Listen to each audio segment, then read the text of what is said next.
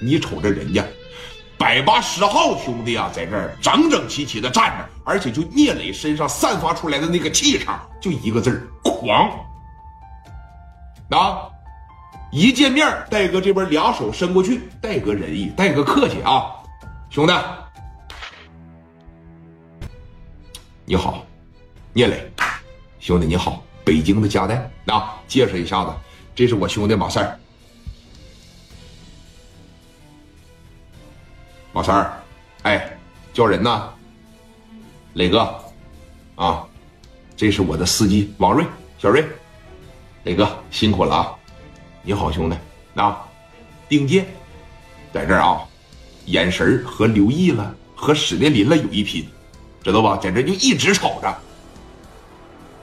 丁健呐，磊哥，磊哥，哎，说别在底下站着了，那咱上楼吧，说说看怎么事然后呢，这也到饭点了，啊，我请你们吃顿饭，吃完饭呢，我这边该给你们办事咱办事行吧？一会儿咱边吃边聊呗。行，兄弟，啊，所以你看这边呢，我安排啊，我安排，我安排就行。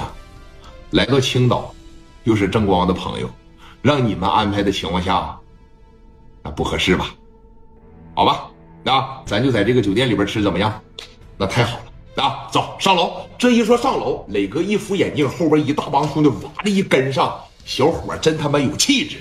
加代说没见到聂磊的时候，一直在寻思说：“你看他长得啥样？五大三粗，说跟正光一样不怎么爱吱声，或者是挺有文化，或者是敢打敢干。但是等见等真正见到聂磊的时候，发现我之前想的都错了。真正的社会大哥永远是像聂磊这样文质彬彬，戴个眼镜。他现在就是戴着眼镜，穿着这套西装。”要是在这个酒店的沙发上，我要是看会儿报纸，他就是个大学生，哎，但是万万没有想到，这一开口就改变了说戴哥所有的认知，太狂了，那眼神里边那不是说我混两年社会我就能有这种气场，那不是，那得是风风雨雨、大风大浪这几年的社会捶打过来，身上才能有的这种劲儿啊。当时哥几个上楼了，来到这个饭店包房里的时候，哎，还没有上菜。磊哥坐在 C 位上，戴哥在这块陪着，旁边坐的是谁呀？磊哥的大兄弟蒋元啊，也即将快成为他的妹夫了。那你看，其他的这帮子兄弟们坐一块那边足足的就摆了十多桌，全是磊哥的弟兄，嘎嘎在那边就喝上了啊。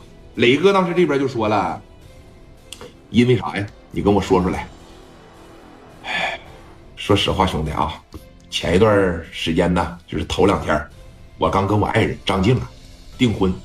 好事恭喜，不用客气啊。说这个，我老丈人当天晚上高兴啊，就出去喝酒去了。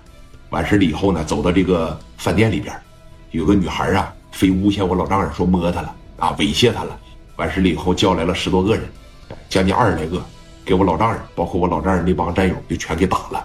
打完以后呢，恶人先告状，又上这个哎小队队里边，又去点我老丈人的炮去了，给我老丈人整的吧，是他妈面子里子都没有了啊。赌气当塞，说你看这以后咱也是叫爸的人，咱这边呢就从北京过来了，领着我这帮子兄弟，我寻思磕他，